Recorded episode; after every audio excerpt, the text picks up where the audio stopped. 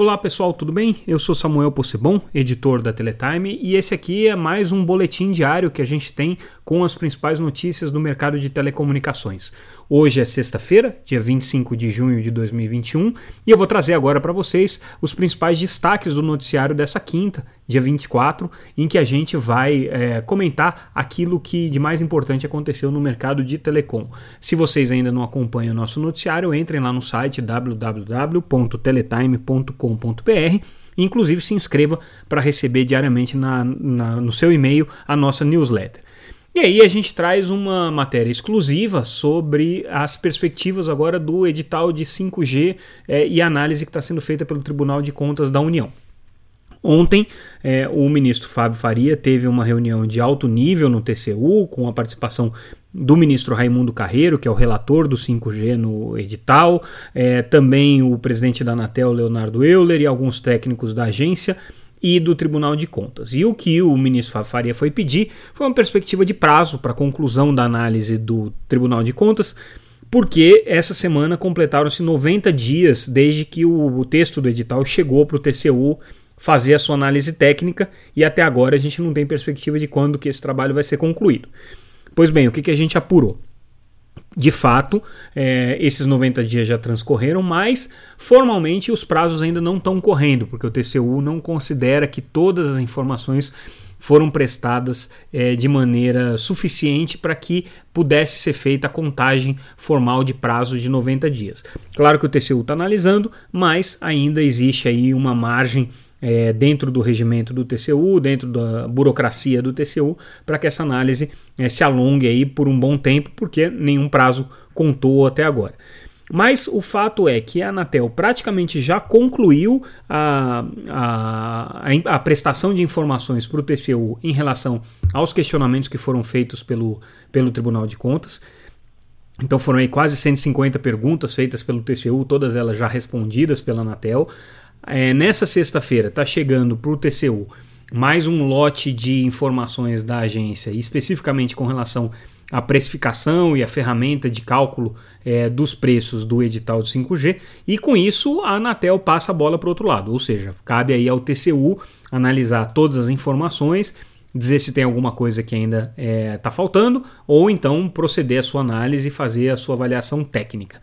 No caso do Ministério das Comunicações, a coisa ainda é um pouquinho mais complicada. Essa semana chegou uma nova diligência do TCU ao Ministério. O Ministério está analisando, tem até o final da semana que vem para é, entregar essa análise, deve fazer isso com, com o máximo de celeridade possível.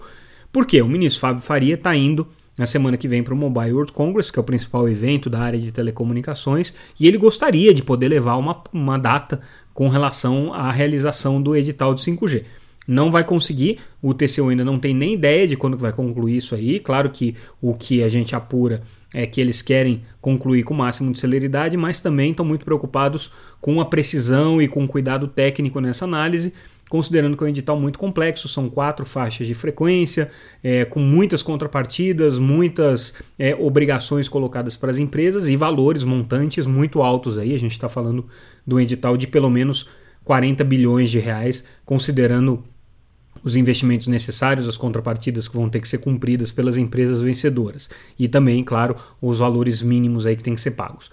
É, dito isso, né, a gente ainda não sabe quando que o TCU vai concluir, mas uma vez que ele conclua isso, vai para o ministro Raimundo Carreiro, vai fazer o relatório, isso vai ser julgado no plenário do TCU, julgado no plenário do TCU e feitas as recomendações para a Anatel, volta para a agência, a Anatel vai ter aí 30 dias para fazer as suas análises e, eventualmente, é, os ajustes que forem solicitados.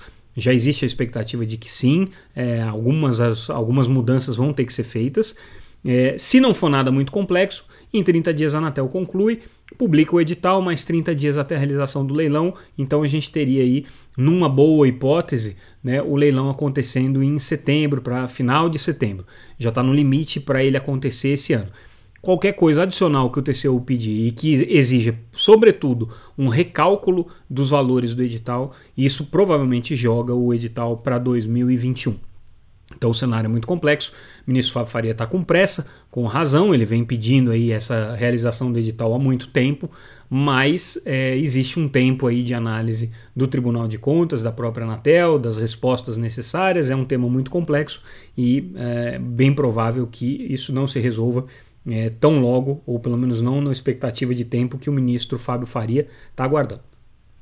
Informação importante também com relação ao problema de roubo de cabos de telecomunicações. Tá? Segundo um levantamento feito pela Conexis e pela FENINFRA, que é a Federação das Empresas é, de Infraestrutura, é, houve um aumento de 16% no, no, no, no, índice de roubos de cabos no ano de 2020. É, isso daqui é, tem um impacto econômico muito relevante para as empresas, principalmente também um impacto para os consumidores, sendo que mais de 6,7 milhões de clientes foram afetados no ano passado com relação a esses problemas de interrupção de serviços por conta de roubos de carro.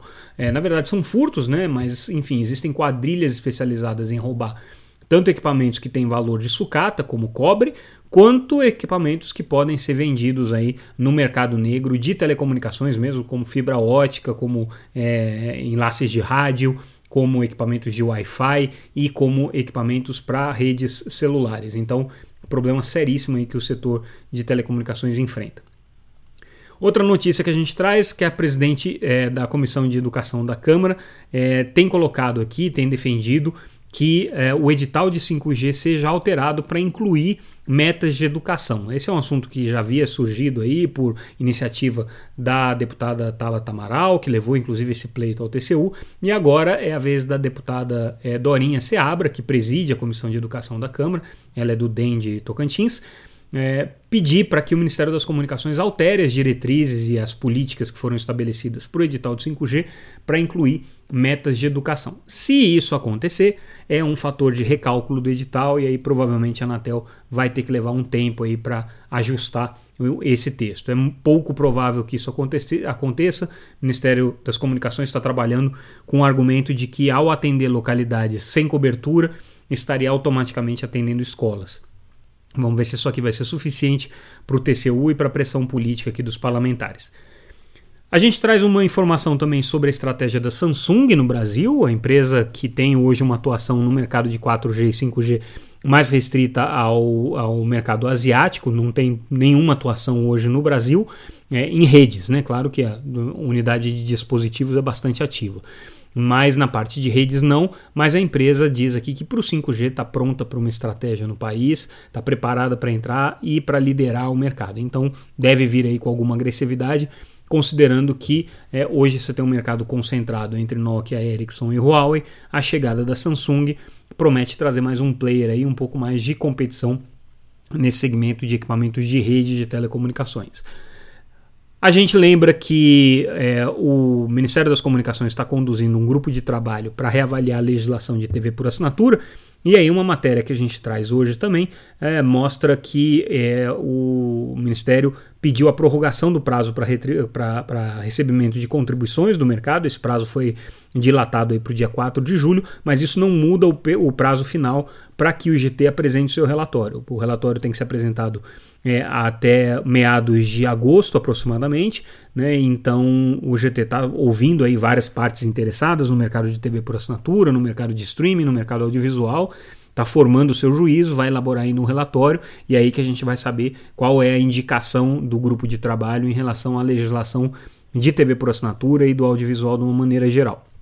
Isso aqui, lembrando, está sendo feito por recomendação da OCDE, que considera é, bastante atípica e confusa é, a realidade regulatória, político-regulatória do setor audiovisual, TV por assinatura e streaming no Brasil, e sugere então que haja é, uma melhoria no arcabouço legal e regulatório do setor para que o país se torne mais competitivo é, nessa frente. Essa foi uma das recomendações que o relatório da OCDE, realizado em 2020, é, indicou para o governo brasileiro como uma das medidas necessárias aí para modernizar a legislação de telecomunicações e de mídia no Brasil.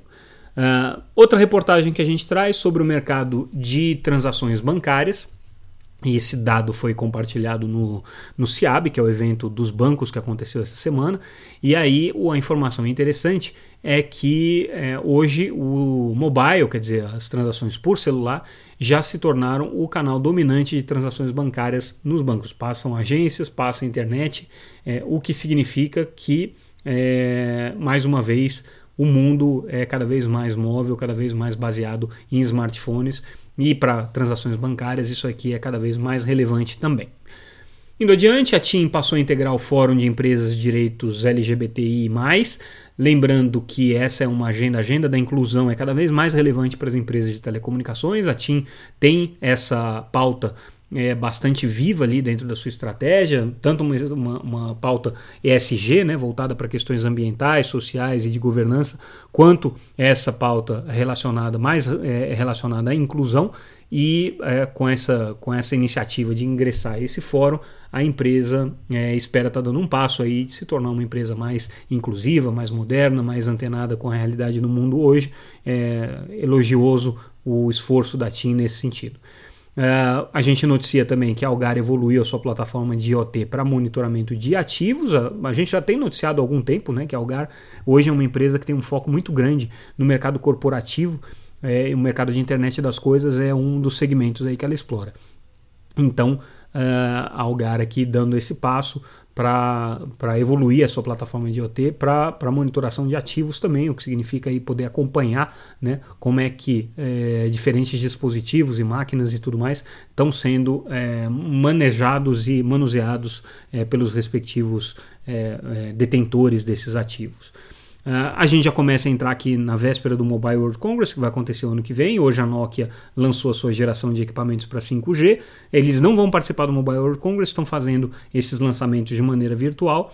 É, enfim, está tentando se antecipar aí a uma ausência decorrente, obviamente, da questão é, da Covid-19, das restrições de viagem que ainda existem, apesar do Mobile World Congress acontecer presencialmente esse ano. É, muitos países estão com limitações, inclusive o Brasil tem dificuldades adicionais aí para poder viajar para a Espanha e acompanhar o evento. A própria Nokia e a Ericsson e outros grandes fornecedores optaram por ficar de fora da edição desse ano, como já tinha acontecido no ano passado, em que a edição inclusive não aconteceu, né? é, mas provavelmente aí com é, o abrandamento da pandemia, é, essas empresas retornem para a edição do ano que vem. Vamos ver como é que vai ficar isso aí. Bom, pessoal, esses foram os principais destaques aqui dessa sexta-feira. É, a gente vai trazer é, amanhã mais algumas informações sobre as notícias é, dessa sexta-feira propriamente ditas e lembrando que no final de semana a gente tem sempre uma edição especial. Esse, nessa edição a gente vai falar do impacto do crowdsourcing no trabalho de regulação da Anatel, ou seja, como que a regulação baseada em dados pode mudar é, a forma como a Anatel regula o setor de telecomunicações. Um tema bem interessante e bem novo que a gente está trazendo para vocês. Ficamos por aqui, pessoal. Obrigado pela audiência e até amanhã.